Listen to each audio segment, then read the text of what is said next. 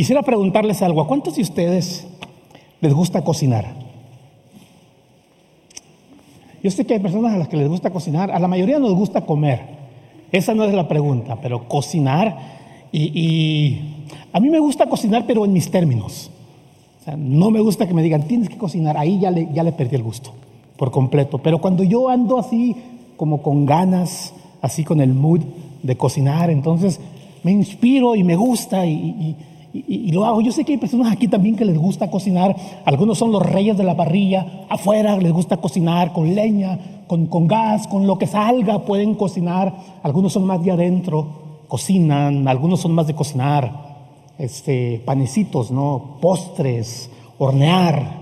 Mientras que otros son más de comida de carne o tal vez ensaladas, no sé. Y está muy de moda buscar recetas, ¿no? Ahora todos somos chefs. Con esto de la tecnología, cualquiera se prepara uno de esos platillos que antes cualquiera, no digo que no cualquiera podía, eran platillos complicados, pero ahora no falta quien grabe un video y lo pone ahí en internet y es fácil seguir instrucciones así una tras otra y nos damos cuenta y podemos cocinar cosas. A lo mejor tú eres de los que guardaste la receta de tu abuelita y tienes el sazón de tu abuelita todavía y te gusta cocinar así como, como en el rancho, como en el pueblo todavía, ¿no? Así de todo preparar, nada de microondas, nada de nada procesado, todo así desde abajo empezar a cocinar. No sé,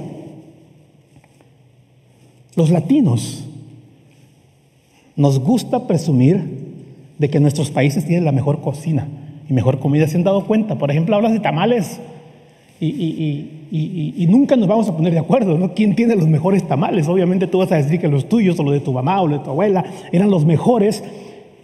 Y otro país por ahí, no nos podemos poner de acuerdo si los del centro, del sur, del norte, del Caribe, ¿cuáles son los mejores tamales? Todos hacemos tamales y comemos, pero no nos podemos poner de acuerdo quién tiene el mejor tamal. Y aunque las recetas casi siempre, casi siempre que pensamos en una receta, nos imaginamos comida, este día yo quisiera recordarte que en realidad tenemos recetas para muchas cosas, para muchas cosas, no nada más para la comida. Hay personas que tienen buenas recetas financieras y que tienen ciertas maneras de administrar, de hacer las cosas, que tú les puedes preguntar cuál es el éxito, si quieres ahorrar, si quieres lograr tus metas financieras, si te gustaría pagar tu casa antes de tiempo, si te gustaría tener ahorros y jubilarte con una buena cantidad de dinero, ¿cuáles Dios te van a decir? Pues mira esto, esto y esto y esto. Hay recetas para todo. Hay recetas para tener éxito en la vida, no nada más para las finanzas. Hay recetas para, para bajar de peso, ¿no? Si eres una de esas personas que, les intriga y les cuestiona esto, te seguro que hay más de 10 personas que te van a decir, mira esto y esto y esto, no comas esto, no vayas para allá. Un montón de cosas te van a decir. Hay recetas para un buen matrimonio, hay recetas para criar hijos educados. cada quien tendría una manera. Hay recetas para hacer buen café. Porque no, no, no, no todos hacen buen café y si tú eres una persona que te gusta el café, pero te conformas con cualquier café, bueno, entonces pues no hay problema, pero si eres así de un paladar más exigente y eres de los que les gusta su café, hay personas que, que tuestan su propio café, que, que, lo preparan con cierta temperatura, el agua tiene que tener, porque si está demasiado fría o demasiado caliente, no sabe lo mismo. Hay, hay recetas para todo. En la Biblia hay un grupo de personas que pensaban que habían encontrado la receta perfecta para vivir bien, para el éxito. Y pensaban que siguiendo esta receta, la vida iba a ser siempre feliz. Es por eso que el tema, lo que hoy me gustaría platicar con ustedes, hablar es esto, una receta casi perfecta. Y digo casi, porque ustedes saben, hermanos, que como dice aquel dicho, no, hasta el mejor cocinero se le quema la sopa. No es perfecta, parece casi perfecta. Y, y Tal vez has escuchado esta historia, tal vez la has oído, la has leído, te han hablado, has escuchado sermones, yo he predicado de esto anteriormente también. Voy a hablar de la Torre de Babel. En el Antiguo Testamento hace muchos, muchos años. Y nos imaginamos esta torre que trataron de construir. Y a lo mejor has visto fotos, has visto cosas por ahí. No hay una foto que pueda decir exactamente como era, pero aparentemente era una estructura grande, fuerte, que ellos intentaron construir y tenían esta meta y estos planes. cómo lo querían construir. Tenían cosas muy buenas, tuvo buena receta, se llevaban muy bien entre ellos, sabían lo que querían, tenían un buen plan de trabajo, eran muy unidos en todo, querían construir esta torre. La historia se encuentra en el libro de Génesis, el primer libro de la Biblia. En el capítulo 11 me gustaría leer la primera parte de, esta, de este proyecto, que es donde yo creo que podemos encontrar esta receta casi perfecta que muchos de nosotros la pudiéramos aplicar para nuestra vida, la pudieras aplicar para lo que tú haces también, en tu trabajo, en tu negocio, en tu familia, por supuesto. Pero luego quiero decirles también por qué. Yo creo que no es la receta perfecta, sino que le, le falta un detalle. Dice así esta historia, Génesis 11, del 1 al 4, si lo quieren leer conmigo aquí en la pantalla o quieren buscarlo en su Biblia, como ustedes quieran. Génesis 11. Hubo un tiempo en que todos los habitantes del mundo hablaban el mismo idioma y usaban las mismas palabras. Estamos hablando de muchos años atrás, estamos hablando de antes de Abraham. Estamos hablando, hermanos, cuando era difícil todavía marcar tiempo.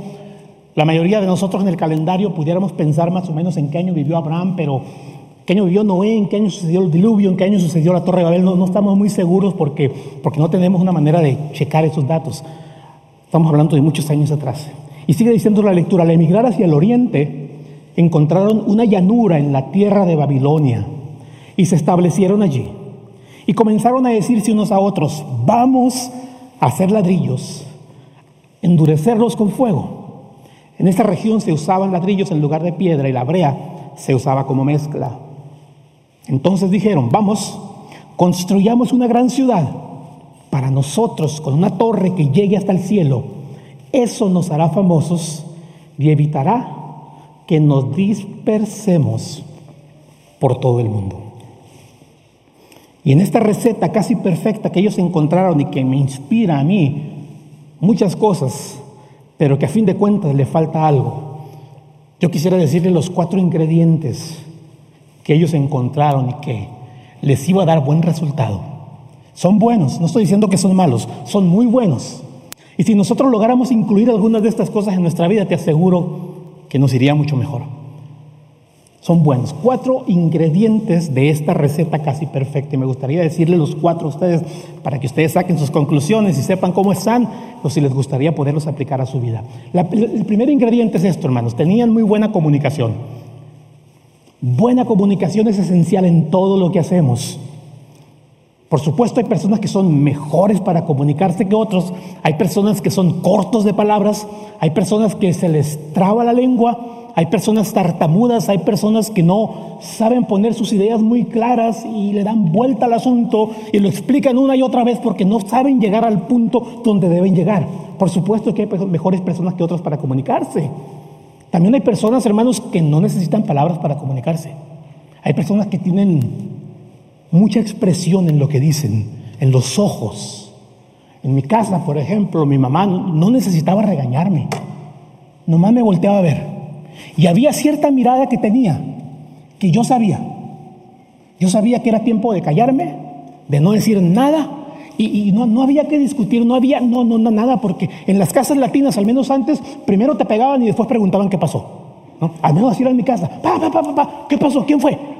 Y yo sabía eso, entonces, no, si te volteaban a ver y te veían así, ya me daba ese, ese, esos ojos de mi familia, yo sabía que era tiempo de callarme. Por ejemplo, ibas a una casa de visita y ahí estaba sentadito. Y llegaba la mamá de la, de la casa, ¿no? donde estábamos visitando, y te preguntaba, ¿quieres una galletita? Y yo antes de decir sí, volteé a ver a mi mamá. Y los ojos de ella me daban permiso o me decían, no pida nada. Yo sabía. Hay personas así, ¿no? Hay otros que hablan con la boca. ¿Los han visto? Mm, ¿Dónde lo dejaste? Mm, allá. Y así saben comunicar y viven por la vida y, no ponen la indicadora del carro, no van manejando y no ponen indicador, no mm, con la boca hacen así, esperan que todos sepan para dónde va a dar vuelta ese automóvil. Hay personas así, la comunicación es así. Y llegamos a Carolina del Norte, ¿no? Y pensábamos que hablábamos español. Y nos empezamos a comunicar con otras personas.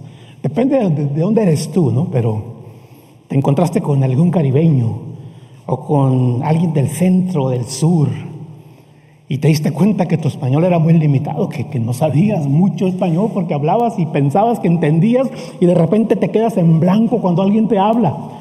Y deja eso, nos inventamos palabras aquí que por lo general no usamos, ¿no? Te encuentras a alguien en la calle y le preguntas, ¿y tú qué? ¿A qué te dedicas? Pues soy chirroquero. Y así, ¿no? ¿Y sabes qué es lo más chistoso? Que le entendemos. Que sabemos de qué está hablando. No, yo soy rufero, le dices. Son palabras que entendemos aquí. O soy carpetero. O soy saidero, me dijo la otra vez alguien. ¿Eres qué? Saidero. Ah, ok. Génesis 11.1, en esta historia, dice, todos los habitantes del mundo hablaban el mismo idioma. Se entendían. El verso 3 dice, y comenzaron a decirse unos a otros. Se entendían bien. Se entendían bien. ¿Sabes que la comunicación es muy importante en todo lo que hacemos? Yo cada domingo que me paro aquí frente a ustedes y mi desafío es presentar el mensaje de la palabra del Señor, uno de los desafíos más grandes que yo tengo es de qué manera esto que voy a enseñar lo puedo hacer de una manera tan clara que cualquier persona que venga entienda. Si eres una persona que nunca ha ido a la iglesia, puedas entender de qué estamos hablando. Si eres una persona que ya tiene muchos años en la iglesia, puedas entender también. Esa es mi meta y, y a veces paso mucho tiempo pensando en esto, de qué manera puedo lograrlo para que me puedas entender. Y no es que pudiera hacer las cosas muy complicadas, ¿eh? de verdad. Si yo quisiera hablar en términos teológicos o filosóficos, pudiera escribir, pudiera agarrar uno de mis libros y poderlos. Tengo muchos libros, me gusta estudiar la tecnología, lo que es la teología. Eso es una foto de, mis libros ahí en la oficina y no son los únicos que tengo, ¿eh? tengo muchísimos más. Esto sería, yo creo, ni la mitad, pero en casa tengo, en cajas, todavía tengo libros que no he podido sacar. Pudiera hacerlo complicado, pero, pero ¿qué gano? La verdad es que para mí es mucho más importante hablar un par de palabras que ustedes entiendan, que yo las pueda comunicar libremente, hablar unas más palabras y que después nadie me entienda. Por ejemplo, Jesús, Jesús pudo haber hablado y enseñado muy complicado. Jesús es Dios mismo, es el mismo Dios. Él pudo haber hablado cualquier idioma.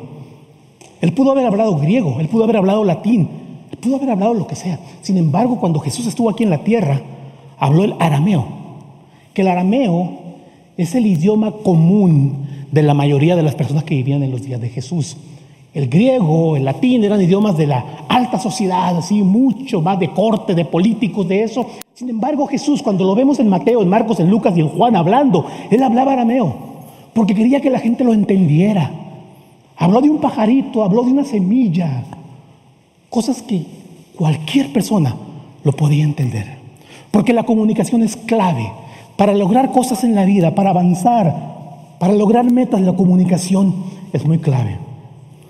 Nosotros como iglesia, hermanos, queremos ser clave y queremos tener buena comunicación y queremos hacer cosas que cada uno de ustedes va a entender. No queremos hacer cosas que nadie entiende, nada más un grupo de privilegiados, no, que todo quien viene primera, segunda, tercera vez pueda entender. Por ejemplo, ¿para qué existe nuestra iglesia? ¿Para qué existe Definition? ¿Cuál es nuestra visión? Es bien sencilla. Es esta. Nuestra visión es agradar a Jesús. Nuestra visión que tenemos de cada uno de ustedes, de cualquier persona que viene a la iglesia, es que eventualmente aprendas a vivir una vida que agrada a Dios, que agrada a Jesús. ¿Cómo logramos esto? ¿De qué manera hacemos esto? ¿Cuál es nuestra receta? Por así decirlo. Hay tres cosas, tres pasos, tres decisiones que cada uno de nosotros tiene que tomar para poder vivir una vida que agrada a Jesús. Esa es nuestra misión, nuestra estrategia como iglesia. Queremos que cada persona que está aquí aprenda a estar con Jesús. Que aprendas a pasar tiempo con Jesús, que aprendas a ser como Jesús. Porque si estás con Jesús y pasas tiempo como Jesús, eventualmente vas a aprender a ser como Él. Y la tercera es que aprendas a actuar como Jesús. Porque si ya estuviste y pasaste tiempo con Jesús y ya estás siendo como Jesús, obviamente vamos a actuar como Jesús. Porque nos parecemos a las cosas que impactan nuestra vida, nos parecemos a los amigos con los que pasamos mucho tiempo. A lo mejor tú no usabas palabras de cierta manera y ahora que pasaste mucho tiempo con tus amigos, a lo mejor ya dices sus palabras. A lo mejor si tus amigos son mexicanos, por, decirlo, a lo mejor ya aprendiste, ya puedes mencionar algunas palabras que los mexicanos usan, aunque tú no seas mexicano. ¿Por qué? Porque pasaste tiempo, es nuestra idea, pasar tiempo con Jesús, estar con Jesús, ser como Jesús, eventualmente voy a terminar actuando como Jesús. Queremos ser una iglesia sencilla y práctica. Queremos ser una iglesia con metas definidas, con un plan definido, con un propósito definido para tu vida. Porque tenemos gran intención, muchos deseos, muchas ganas de que tú crezcas como individuo, como persona, como familia y te parezcas a Jesús. Llegues a ser cada vez más como Jesús. Ahora, ¿te, gustaría conocer un poco más de nuestra iglesia? ¿Te gustaría saber un poco más que tal vez no alcanzo a explicar aquí en un momento como esto de lo que somos, hacemos y por qué hacemos ciertas cosas? El último domingo del mes, yo sé que dice 13 de junio ahí, disculpen el error, debería decir domingo 27 de junio, porque 13 es hoy y hoy no lo vamos a hacer. Lo vamos a hacer el 27 de junio. Conoce la iglesia, una pequeña charla conmigo, con mi esposa, vamos a estar allí, van a estar algunos líderes de la iglesia y en unos 45 minutos queremos explicarte de qué se trata la iglesia y cómo pudieras tú eventualmente ser parte de la iglesia también. Primer ingrediente de esta receta que tenían ellos, buena comunicación. El segundo ingrediente es este, tenían un propósito claro, sabían lo que querían. Porque no solo es importante entendernos bien, sino también saber para qué estamos aquí. ¿Para qué estamos aquí? Entender cuál es el siguiente paso, entender de qué se trata todo lo que estamos haciendo. Yo no sé si tú eres de los que te gusta planificar las cosas o eres más así como de que hay lo que salga, hay lo que llegue. Si llueve, si truena, no sé si Tú ves el clima en las mañanas que te levantas para ver si te pones suéter o vas nada más con una camiseta, si llevas sombrilla o dejas la sombrilla en casa. No sé si tú planificas tu semana o ves más o menos qué es lo que tienes que hacer. ¿Tienes algún plan para eso? Pero es importante tener un propósito claro. ¿Vas de vacaciones? La mayoría de nosotros planificamos un poco cuando vamos de vacaciones. No es como que nomás súbanse al carro y vamos para donde. Pues no sé. Pero por el próximo mes vamos a andar por ahí dando vueltas. ¿Dónde nos vamos a quedar? No sé. No es lo mismo que si tú juntas a tu familia y le dices, vamos a irnos en este vuelo, en este avión, tal aerolínea, vamos a llegar y nos vamos a quedar en tal hotel, en un, en un resort, en un área bonita, y vamos a ir a Disney y vamos a conocer a Mickey y a Minnie y a Pluto y a toda la gente que trabaja allí. Vamos a estar allí y luego vamos a ir a este lugar y así y así. La gente se emociona. Cuando tenemos un propósito claro, es fácil que las personas puedan decir, yo quiero ser parte de eso. Me gustaría involucrarme en algo así. Nos emocionamos, hay participación, crea unidad. ¿Sabes que los habitantes de aquel entonces, que estaban por construir esta torre, tenían un propósito claro? El versículo 4 dice así, vamos, construyamos una gran ciudad para nosotros con una torre que llegue hasta el cielo. vean esto, eso nos hará famosos y evitará que nos dispersemos por todo el mundo. De seguro ellos todavía tienen en su mente un poco fresco las cosas que habían sucedido. Si la Biblia es cronológica, estamos en el capítulo 11 del libro de Génesis. Si han leído su Biblia, en el capítulo 6, Dios llama a un hombre que se llama Noé. Y le dice a Noé, voy a destruir la humanidad. Voy a acabar con todo ser viviente. Y te he escogido a ti, Noé, para que construyas un arca. Y tú y tu familia van a entrar porque tú eres la única persona buena que he conocido, que, hay, que existe hoy. Nada más tú y tu familia. Y una pareja de cada animal. Los vas a meter y así es como vamos a salvar y vamos a prolongar la vida. Eso sucedió. Llegó el diluvio. Todos murieron. Ahora están pensando ellos que no nos pase lo mismo que no suceda otra vez lo mismo. En caso de que vuelva a llover, en caso de que vuelva a suceder una catástrofe de este, este estilo, vamos a estar bien preparados. Vénganse, vamos a construir una ciudad. Nos hará famosos y evitará que nos dispersemos por todo el mundo. Y de seguro ustedes han escuchado frases como la unión hace la fuerza, porque estando juntos es más probable que podamos lograr metas y sueños. Y aunque ustedes no lo crean, hermanos, hay muchas personas sin un propósito claro en la vida. El viento los lleva para donde ellos quieren ir. Pero si de verdad queremos lograr metas, tenemos que necesitamos un propósito claro. No sé cuál sea tu meta, terminar tus estudios, comprar una casa, casarte. Si este año quisieras acercarte más a Dios, si de verdad quieres crecer espiritualmente, te gustaría tener una mejor relación con Dios, necesitas un plan, necesitas un propósito. Las cosas no suceden por inercia, por ahí se va, las cosas no nada más así, no, necesitamos un propósito, claro. Por ejemplo, tu relación con Dios. Algunas personas, algunas personas que están aquí hoy, hace mucho tiempo, hace mucho tiempo deberías ser líder. Deberías ya tener una visión clara de tu relación con Dios. Y no estoy hablando nada más de que si leo o no leo mi Biblia. Deberías haber crecido mucho más. Deberías estar en una posición en la que pudieras dar, invertir y servir a otras personas. Pero tal vez no tengo un plan definitivo, claro, no lo voy a lograr. No lo voy a lograr. Como iglesia tenemos los grupos café y hace ratito el hermano Roberto Blanco estaba hablando un poco de ellos. Y los grupos café, hermanos, ha sido nuestra estrategia, ha sido uno de los pilares de lo que hacemos en la iglesia. Durante la pandemia que pasamos, bueno, que todavía no hemos salido de ella, pero que hace un año, un año pasado estábamos todavía muy complicados en eso. Los grupos café, de verdad, mantuvieron la unidad de nuestra iglesia. Hay 14 grupos que vamos a lanzar, de seguro ustedes recibieron un panfleto con una hojita dentro donde dice cada uno de los grupos que vamos a tener. Hay variedad en días, en temas, en frecuencia, en muchas cosas. Sé parte de un grupo, es más, al final vamos a tener las, mesas allí donde cada uno de los líderes van a estar y tú puedes hablar con ellos y preguntarles, identificarte y decir, me gustaría esto o me gustaría este. Y yo sé que soy muy espiritual. Yo me voy a anotar en cinco grupos.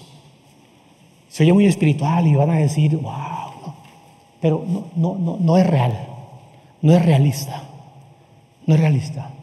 Involúcrate en uno o dos, tal vez uno que, sirve o que se, se, se, reúne semana a semana y tal vez uno de esos que se reúnen una vez por mes o dos veces por mes también, pero, pero da el primer paso. Da el primer paso. Es importante tener un propósito claro en todo lo que hacemos. Jesucristo es el gran ejemplo. Jesucristo tuvo un propósito claro de lo que él vino a hacer. Él entendía su propósito y no se desvió. El diablo lo atacó, el diablo le ofreció de todo y no se desvió. Él sabía para lo que había venido. Era difícil, le iba a doler, iba a morir tenía que hacer cosas que iban en contra de su naturaleza, pero se mantuvo porque sabía lo importante de lo que tenía que hacer. Jesucristo dijo en una ocasión, Juan 10:10, 10, has oído mucho este verso, yo lo repito mucho, lo uso mucho, uno de los versos que creo yo pone bien claro la razón por la que Jesús está aquí. Él dice ladrón, el propósito del ladrón, por supuesto el ladrón es un sinónimo del diablo, del enemigo, de Satanás, es robar y matar y destruir. No quiere nada bueno para ti, dijo Jesús. Y luego él dice la razón por la que él está aquí, mi propósito. Mi propósito, Jesucristo tenía bien claro la razón por la que Él estaba aquí. Es darles una vida plena y abundante. Para lograr eso tenía que morir en la cruz. Para lograr eso tenía que pasar por la traición, tenía que pasar por el dolor físico, tenía que pasar por el abandono emocional, tenía que pasar por tantas cosas. Sin embargo lo hizo, porque nos ama y sabía que era la única manera de lograr su propósito. Ingredientes en esta receta casi perfecta, un propósito claro, buena comunicación. Número tres, un plan de trabajo. Un plan de trabajo. Tenían un plan de trabajo, sabían lo que debían hacer.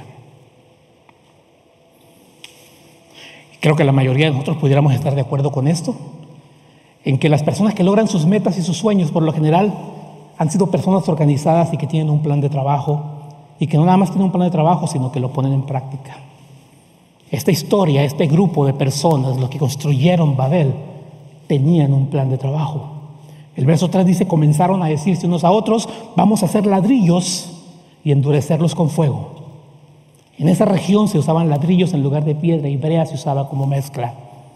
Eran grandes planificadores, sabían que no lo podían lograr con un material que se echara a perder muy rápido, necesitaban algo duro, ladrillo, un plan de trabajo, cómo vamos a pegar un ladrillo con otro, qué vamos a hacer, de qué manera vamos a levantar esta estructura. Y tenían un plan de trabajo, sabían cómo hacerlo, se comunicaban, tenían visión y propósito, ponen fecha de lanzamiento, se asegura que tienen los recursos necesarios y se ponen a trabajar en este plan de trabajo que tiene.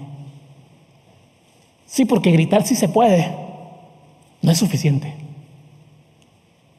¿Cuántas veces le has gritado al equipo tuyo viendo ahí el partido, no? Y sí se puede, sí se puede, aunque por dentro sabes que no se puede. Sí se puede, vuelves a decir, y sí se puede, y terminas después, no se pudo, no se pudo. Porque las intenciones no son suficientes. Un buen plan de trabajo nos lleva hacia adelante. Lo que quiero decir, hermanos, es que si tienes algo que quieres lograr, te gustaría hacer, no me puedo quedar sentado. Si de verdad tienes algún familiar o algún amigo que tú crees que necesita conocer a Jesús, no te puedes quedar sentado, le tienes que hablar, le tienes que comunicar el mensaje, tienes que tomarte el tiempo de decirle, mira amigo, mira paisano, mira primo, Dios te ama y este es el plan de Dios para tu vida. Tenemos que hacerlo. Proverbios 6, 7 y 8. El sabio Salomón dijo, la hormiga no tiene jefes, ni capataces ni gobernantes, pero durante la cosecha recoge su comida y la guarda. Porque sabe que viene el frío, sabe que viene la escasez, sabe que la abundancia históricamente no dura por siempre. Va a llegar la crisis, va a llegar la pandemia. En algún momento va a suceder algo y tengo que estar preparado. Entonces dentro de esta receta que ellos habían puesto, tenían el plan de trabajo, la buena comunicación, tenían el propósito claro y el cuarto ingrediente, hermanos, trabajaban juntos trabajaron juntos. Porque si la comunicación y el propósito y el plan de trabajo son importantes, pero si no hacemos nada al respecto, de nada nos sirve todo lo anterior. El momento de verdad es cuando empezamos a hacer algo. Y Génesis 11, 4 dice, y empezaron a construir. Si hubieran hecho todo lo anterior y no se hubieran enfocado en esta parte, nada hubiera sucedido, pero comenzaron a construir. Y en lugar de piedras usaron ladrillos que ellos mismos hicieron. Y en lugar de mezcla usaron brea. Se prepararon bien. Construyeron la torre, pero antes de construir la torre construyeron ladrillos para poder llegar a lo que necesitaban hacer. Ahora, creo que la mayoría de ustedes no tienen quejas en cuanto a trabajo, ¿verdad? Ya sabemos que la comunidad latina es una comunidad muy trabajadora que no le tenemos miedo al trabajo, no importa lo que nos digan, no importa que haga sol, que haga frío, que llueva, ahí vamos. Y ahí vamos a estar. La mayoría de la gente latinoamericana, de donde vengas, son buenos para trabajar. Y le entran. Y la gente sabe, nos llaman y te buscan. Y muchos prefieren intencionalmente, buscan a alguien latinoamericano para que trabaje para ellos, porque saben. El trabajo es bueno, el trabajo es una bendición. Dios Trabajó, dice la Biblia, hizo el mundo. Jesús trabajó en su casa, manteniendo a su familia. La Biblia dice que debemos trabajar. Aquí no se trata de que si trabajo o no trabajo. El énfasis en esta historia, en el asunto de trabajar, es que ellos aprendieron a trabajar juntos. Aprendieron a trabajar juntos. No cada quien por su cuenta, porque podemos trabajar por nuestra cuenta, pero cuando queremos involucrar a más personas y cuando el proyecto es más grande de lo que yo puedo hacer, cuando el proyecto me queda muy grande a mí, entonces necesito cooperar y aprender a trabajar con otras personas. Eso es la iglesia. La iglesia no es un proyecto de una persona. La iglesia no es algo que uno nada más va a hacer. La iglesia es un proyecto de mucha gente. Y muchos de ustedes han servido en la iglesia, muchos de ustedes están sirviendo en la iglesia, muchos de ustedes sirvieron en otra época. Debemos servir, debemos trabajar juntos. Como iglesia, parte de nuestro plan y de nuestra estrategia que tenemos en esta iglesia es que servimos a través de diferentes equipos. Tenemos varios equipos a través de los cuales servimos. Y esto es nada más una idea, no es todo, nada más por poner una gráfica allí. Y cada equipo cuenta con un grupo diferente de personas y se involucran y dan de su tiempo, de sus recursos, y ustedes los pueden ver de un domingo algunas personas moviéndose, algunas personas aquí en la plataforma, otros no los ven, otros están lejos, están en otras partes, pero, pero estamos sirviendo porque nos gusta trabajar juntos y nos encantaría que tú también pudieras ser parte de alguno de nuestros equipos, que eventualmente consideraras el quedarte y el ser parte de estos equipos, porque es importante poder usar nuestras habilidades. Yo sé que tú eres bueno para trabajar en lo que haces allá afuera y tal vez te has superado y has aprendido nuevas estrategias, sabes cómo funciona la profesión que tú tienes. Qué bueno. Pero también dice la Biblia que Dios a cada uno de nosotros nos ha llamado para que usemos esas habilidades que tienes, esas habilidades que tú tienes para ganar dinero, para ganarte tu vida, para vivir bien. Esas habilidades, dice la Biblia, que Dios te las dio para algo más importante que eso. Y si tú pensabas que todo lo que tienes, lo que Dios te dio es para que vivas bien, tu visión de la vida está incorrecta de acuerdo a lo que la Biblia enseña, no a lo que yo digo, no a lo que yo pienso, a lo que la Biblia enseña. Si tu visión de la vida es prepararte, esforzarte, trabajar y vivir bien,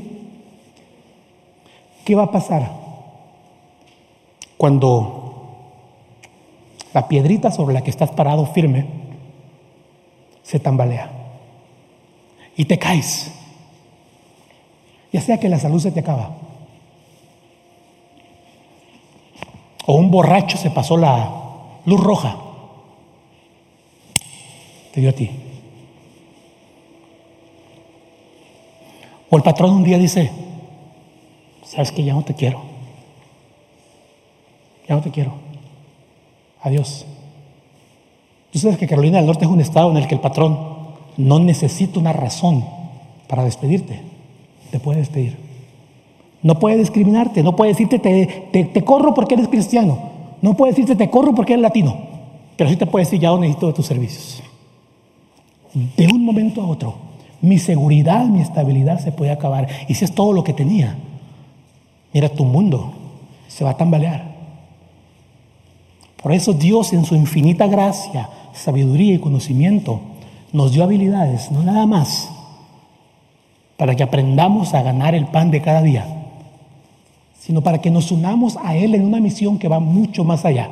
Una misión eterna, una misión que no se acaba a las 5 de la tarde cuando cierras tu negocio o cuando ya se cerró la fábrica, una misión que va mucho más allá, que es eterna, que va a tener impacto no nada más aquí en esta tierra, sino que va a tener impacto en el reino de Dios y que un día vas a estar en el cielo y un día alguien va a decir, mira, gracias a ti, a que tú diste, a que tú invertiste, a que te tomaste el tiempo, me hablaste, llegaste, yo estoy aquí en el cielo también. Dios quiere eso. No es nada más el levantarme todos los días y ganarme el pan de cada día y con orgullo decir qué bien me va, cuántas cosas he logrado. No se trata de eso. Hay algo mucho más grande que Dios quiere. Eclesiastes 4, versos 9, 10 y 12 dice, más valen dos que uno, porque sacan más provecho de lo que hacen. Además, si uno de ellos se tropieza, el otro puede levantarlo. Mientras que una sola persona puede ser vencida, pero dos ya pueden defenderse. Y si tres unen su fuerza, ya no es fácil derrotarlos. Hay mucho valor en trabajar en equipo, hay mucho valor en hacer las cosas bien. Produces más, te ayudan cuando te caes. Las probabilidades de ganar son mayores, dice la Biblia, nos muestra. Te rodeas de personas con una misma visión, cosmovisión del mundo. Pero déjenme volver a la receta trabajaron juntos, planificaron juntos, tenían un propósito claro, se comunicaban bien. ¿Qué sucede entonces? ¿Qué pasa? Recuerden que les dije que era casi perfecta. Yo creo que hay un ingrediente que les faltó. Como que hay una sola cosa que les falta para que esta sea una receta perfecta. Y no encontraron el ingrediente. He escuchado de algunas compañías que tienen recetas secretas. No sé si sea cierto, pero una vez leí que, por ejemplo, Coca-Cola tiene guardada su receta de cómo hacen la bebida en un lugar muy seguro y que no cualquier persona, casi nadie tiene acceso a esa información. Por ahí también dicen que la receta del pollo frito del Kentucky Fried Chicken también es súper recontra secreta y que no cualquiera la puede usar, no se la saben. ¿Qué le pasa a esta historia? ¿Qué pasó? ¿Por qué se quedan a medias? ¿Por qué no logran terminar? ¿Por qué no avanzan? ¿Por qué no existe la torre de Babel ya? Yo creo que el versículo 5 y 6 y 7 y 8, la segunda parte de esta historia, nos dice qué pasó. El verso 5 dice esto, pero cuando Dios bajó a ver lo que estaban construyendo, y, no sé qué tanto significado tenga para ti esta frase o, o de qué manera la puedas entender, pero cuando dice Dios bajó a ver lo que estaban construyendo, la idea que yo tengo es que planificaron, se comunicaron, hicieron un plan, tenían un propósito claro y empezaron a trabajar sin consultar a Dios. O sea, Dios estaba fuera de este proyecto. Era algo meramente de ellos. No les interesaba la opinión de Dios. No pensaron que necesitaban a Dios para que esto se dé. Y tal vez parezca como algo sin importancia. Y para muchas personas tal vez van a decir, yo lo he hecho muchas veces. Yo lo he hecho muchas veces. Me he ido de vacaciones sin preguntarle a Dios. He comenzado, he lanzado proyectos, he hecho cosas sin consultar a Dios. Es verdad. Es verdad. ¿Sabes que Dios no destruye la torre? Si conoces esta historia, Dios no baja y ya, ya, karate y patadas y no. No hace eso. El versículo 5 y 6 dijo Dios, como son un solo pueblo, y vean, esta es la opinión de Dios ¿eh? sobre la gente que estaba construyendo, como son un, solo pueblo, y hablan un solo idioma, y ya han comenzado a hacer esto, ahora nada les impedirá lo que quieran hacer. Versículos 7 y 8 dice, es mejor que bajemos y confundamos su idioma para que no se puedan entender. Y desde ese lugar Dios los dispersó por toda la tierra y ellos dejaron de construir la ciudad. Es verdad, Dios no desbarató el proyecto. No, simple y sencillamente Dios les quitó eso que tenían para poder trabajar juntos, los confundió, no se pudieron comunicar bien. ¿Sabes que he visto muchos proyectos que se han quedado a medio camino? A medio camino. A lo mejor tú sabes de lo que estoy hablando, te has quedado a medias en algo. Algo que pensabas que iba a ser para toda la vida, te has quedado a medias. Tal vez una relación que tú decías, esto es por siempre. Te diste cuenta que no fue así.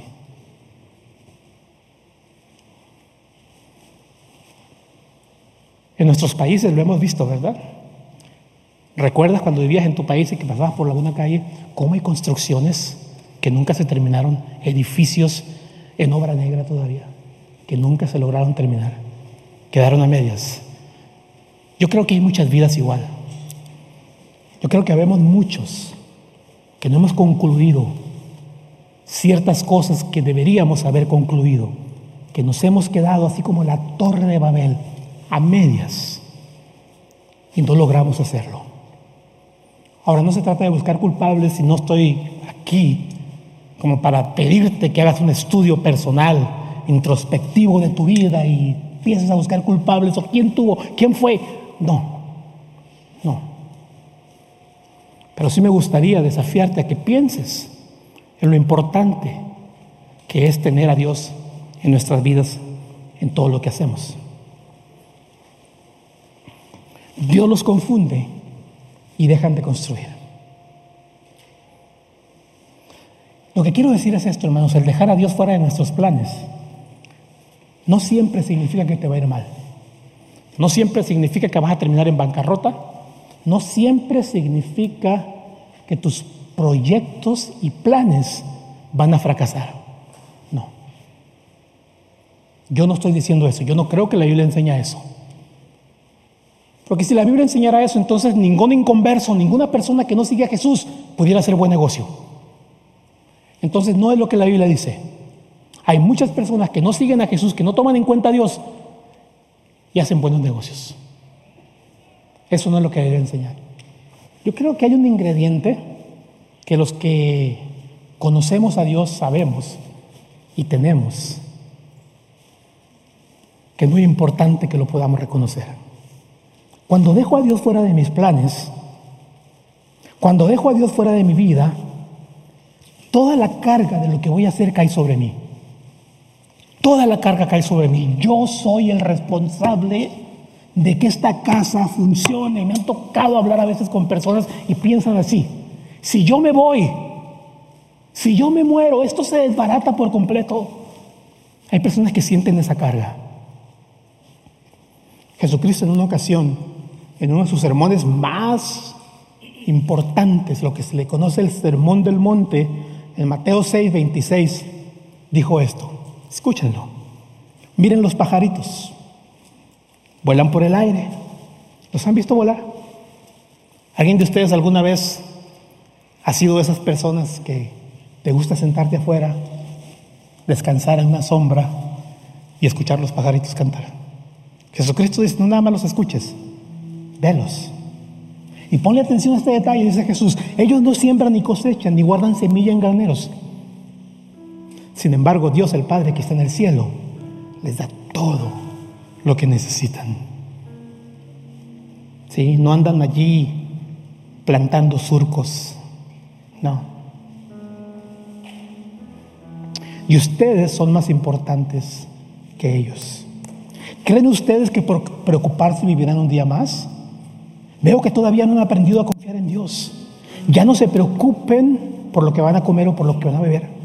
O por qué ropa se van a poner. Solo los que no conocen a Dios se preocupan por eso. Ustedes tienen como Padre a Dios que está en el cielo y Él sabe lo que necesitan. Yo creo que hay un principio muy importante aquí para disfrutar de la vida y para lograr estas cosas que no se pudieron concretar en aquella historia. Y la mayoría de nosotros, hermanos, luchamos con este concepto. ¿Qué relación voy a tener con Dios? ¿Cómo me voy a relacionar con Dios? ¿Cómo me voy a relacionar con Dios? Y hay dos maneras de hacerlo. Antes los he explicado ya. Una manera de relacionarme con Dios es darle prioridad a Dios.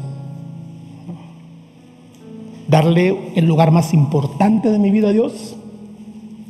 Y la otra manera de hacerlo es aprender a vivir mi vida para Dios. Que Dios sea el centro de mi vida, de todo lo que yo hago.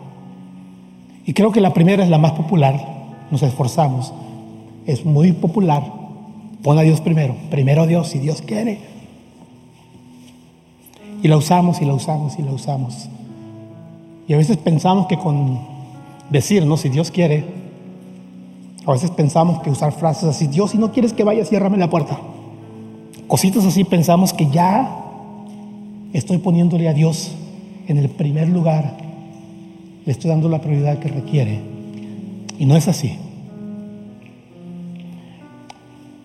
Yo tengo un par de años enseñando y diciendo y recordándoles que es mucho más fácil, rinde más, funciona mejor poner a Dios en el centro de nuestra vida. Dios va a ser el centro de mi vida. A lo mejor mañana lunes, cuando despierte por cuestiones de trabajo o de enfermedad o de que el despertador no sonó a la hora que quería que sonara y me levanté tarde, a lo mejor Señor no me puedo poner a orilla de mi cama y orar por 15 minutos, pero Señor, el resto de mi día, el resto de mi día, todo lo que hago, lo voy a hacer para ti. Cuando llegue al trabajo, voy a hablar como si estuviera hablando contigo. Cuando salga a mi break, a mi descanso, voy a portarme como si estuviera hablando contigo. Cuando regrese a casa en la tarde y prenda la televisión, voy a ver las cosas como si tú estuvieras a un lado de mí ahí. A la hora de dormir, voy a pensar como si estuvieras tú conmigo ahí a un lado sea, todo lo que hago, todo. Señor, lo voy a enfocar en ti. Verso 33 de Mateo 6, esta es la traducción lenguaje actual, dice así. Lo más importante es que reconozcan a Dios como único rey y que hagan lo que Él les pide. lo más importante, reconozcas a Dios como tu único rey. hermanos, aquí el rey, el rey era rey siempre. El rey no era rey nada más en ciertos momentos, el rey es rey siempre. Y cuando yo reconozco a Dios como rey en todo momento de mi vida, en todas partes, en todo lugar donde yo estoy, en todo momento, no nada más el domingo, no nada más cuando, cuando hago cosas religiosas, cuando hago cosas que tienen que ver con Dios, no, en todas partes eres mi rey, Señor.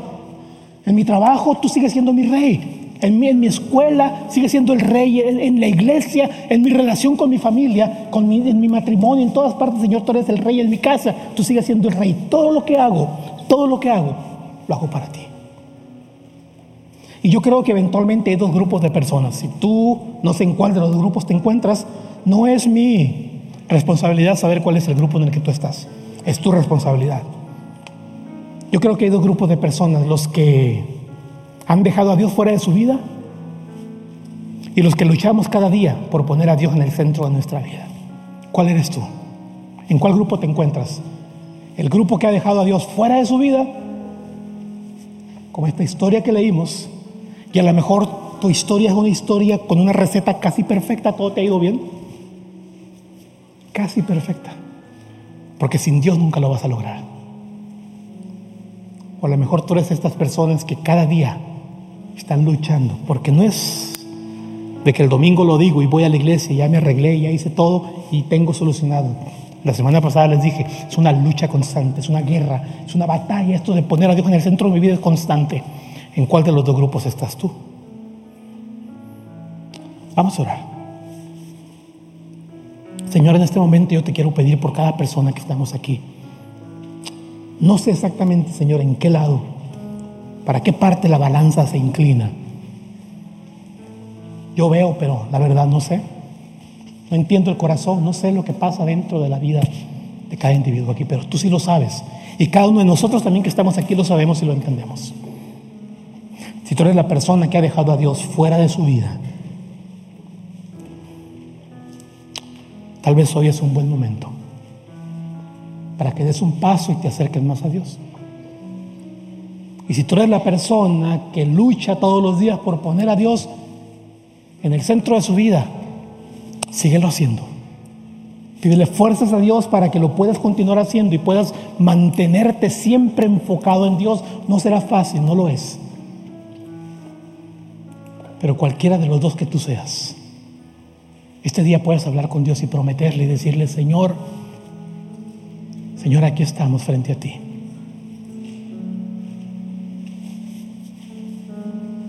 Señor, dando la fuerza. Yo te pido la fuerza que necesito cada día para buscarte, para ponerte a ti en el centro de mi vida, Señor. No es fácil. En mi caso es una lucha constante. Y yo me imagino que para todos es lo mismo.